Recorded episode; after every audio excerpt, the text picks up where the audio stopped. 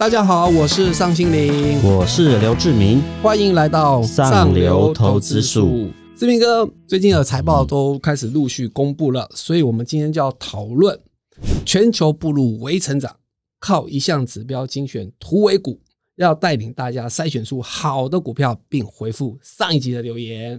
所以要带领大家筛选好股票之前，请大家先订阅我们的频道，还有按赞、订阅跟分享。Podcast 的听众朋友也请给我们五颗星。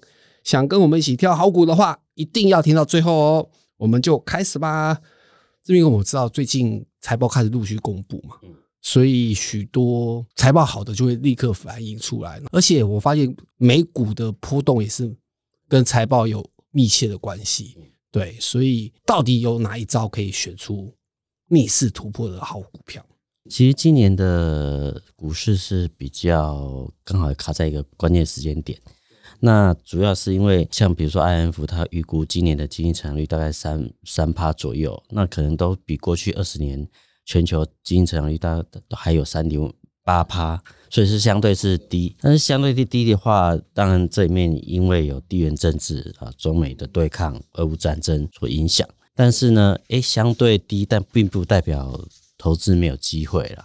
那其实我们很简单的用三率三升跟今年前几个月的营收成长就可以知道它的状况。那三率三升就是毛利率、净利率、盈利率都好的公司，它去年就很好。那今年前两个月或三个月的营收还是成的话，其实表示它的这个好是可以延续到今年的，代表那个续航力一直续航力是还在的。那可能跟整个大盘的那个。关系没有那么的联动的那么明确，因为它毕竟它是去年好，今年还会还可以更好的状态下，它相对是会比大盘是要强一点的。因为我们看了很多最近公布三月营收嘛，我们看很多比较受到消费电子。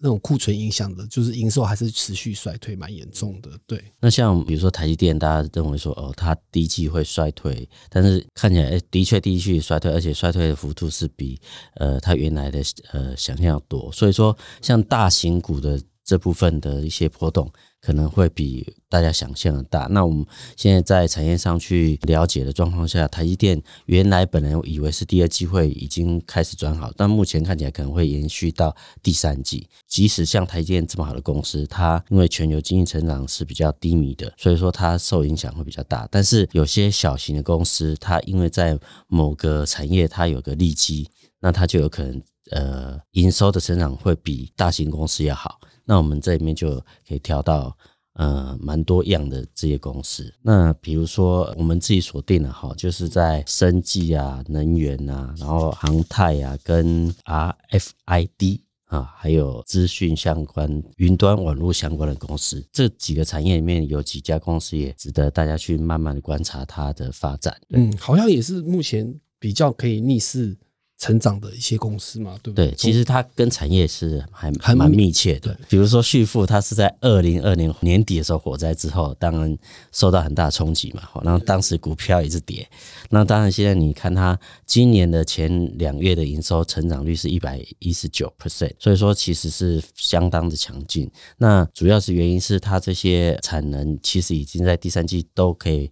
恢复完整，那还有新的产能在明年也会投产，所以说它像现在全球原料其实还是蛮缺的，所以说它成长的力道可能也还不错。那另外一档大家比较熟悉的像美食，它也是从过去赚很少钱，那现在都可以呃从呃接近十块，然后是更高，然后。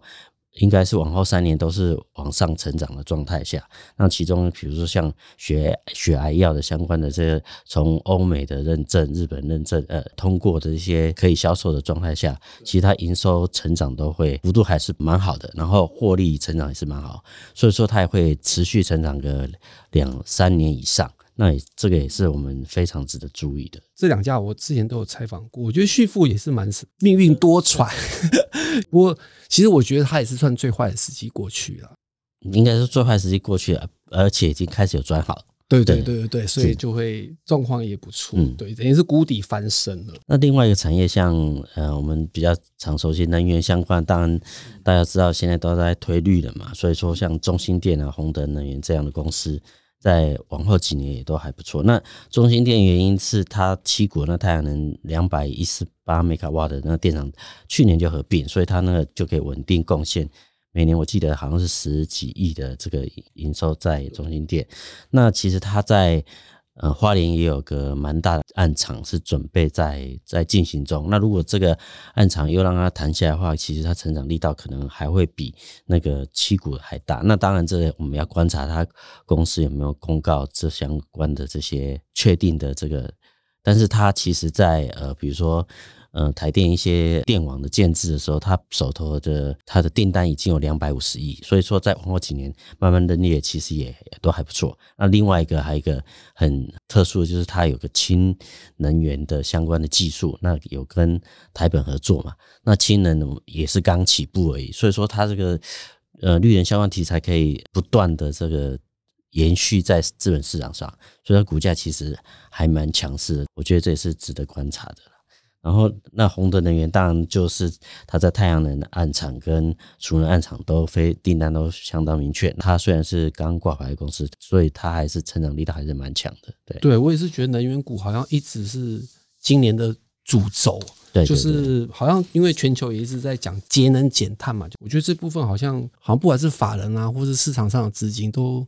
蛮认同的，嗯，对，简单来说是消费性电子是比较弱一点的，对，比较不不被工控啊，相关这种政府支持的这种产业都是相相对是好的，那只有延续到比如说航太也是这样嘛，哈，对，那因为也算是政府大力支持，对，像汉翔就是非常。典型的例子，他比如说我们讲，他今年呃去年高压机大概交八架左右，今年预计是交十七架嘛。那十七架，那董事长有谈到，光这十七架就可能贡献他一百亿的营收。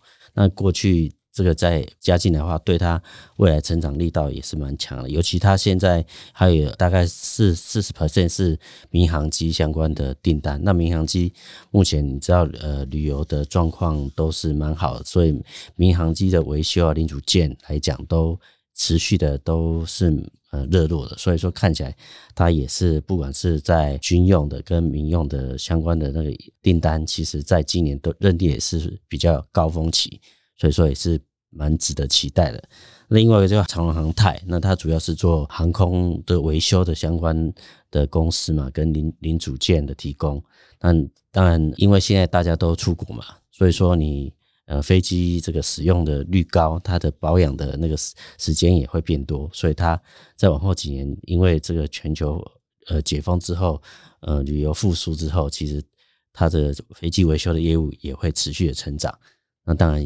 对它营收的成长也是会蛮稳健的，对，嗯嗯，哎，我觉得我我有一个观察指标，关于那个就是军工行业，我是觉得只要雷虎没有跌的话，这两档有基本面三绿三升，营收又持续成长，肯定还有有好戏可看，对，除非雷股真的转弱了，可能代表那边的投机的气氛。可能就结束了，就得要看，真的要看真本事了。嗯，对，因为李虎比较，他去年还是亏损的嘛，对，今年可能，所以他没有纳入这个三率三升。对，但是它是一个资本上这个投资军工航太重要的一个指标嘛。那如果它转弱，就表示呃股价最强的公司转弱，其实当然你就这时候就要戒心。那当然你还是要。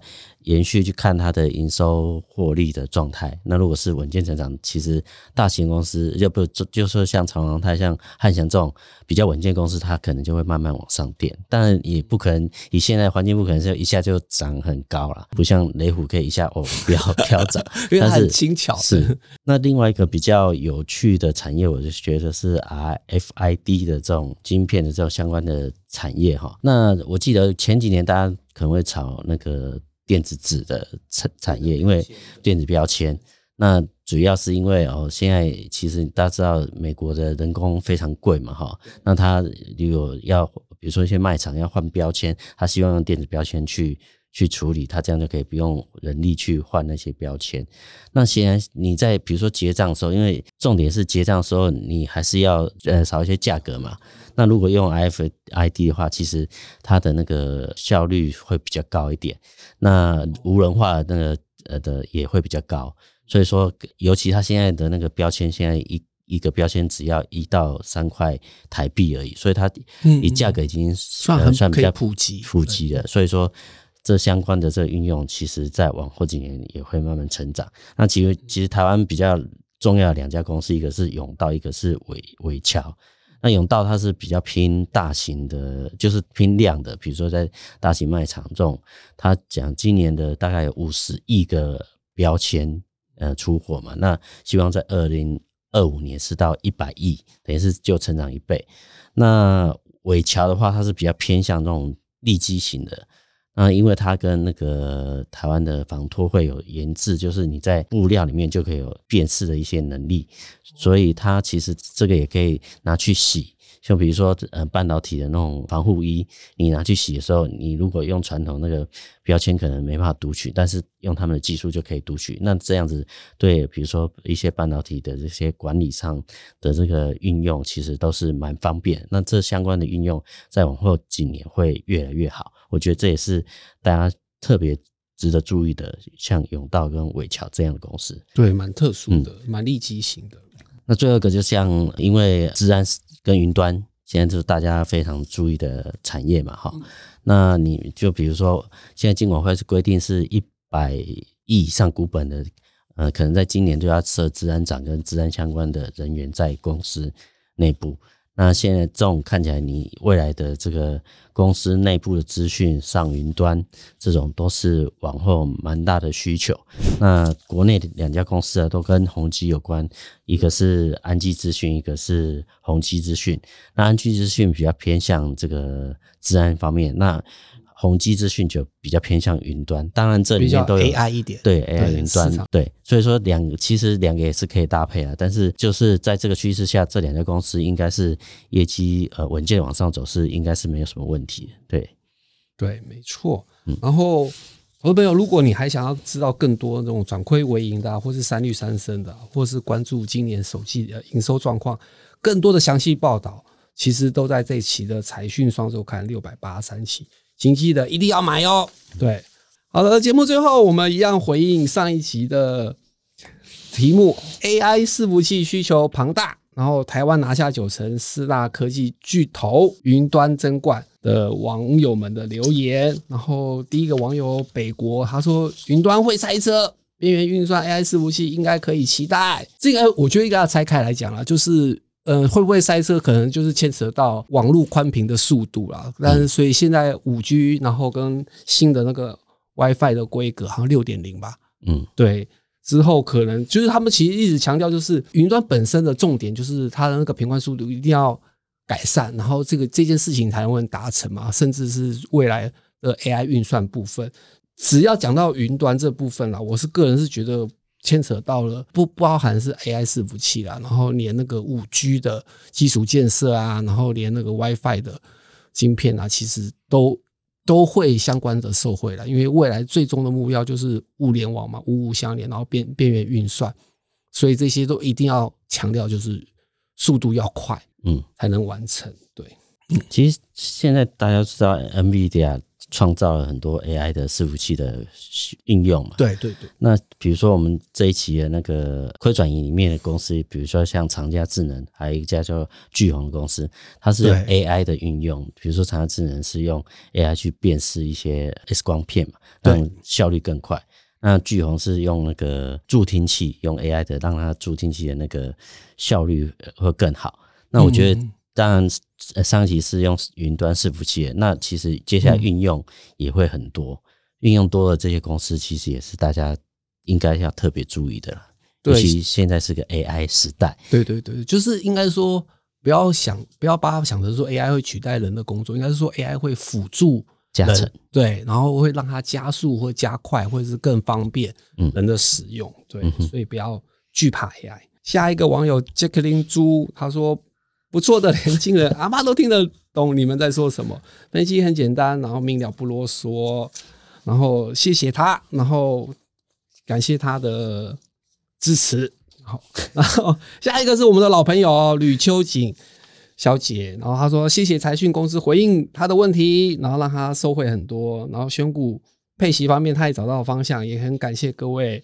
其实我觉得网友们可以多留言啊，因为基本上。我们的可爱的小编们，他们都会收集起来跟我们讲，然后我们就会一一的回复。对，好的，大家看完别忘了留言给我们哦。那我们今天的就聊到这里了。对内容有兴趣的朋友们，也欢迎购买财讯双周刊六百八十三期上流投资数。我们下次见，拜拜。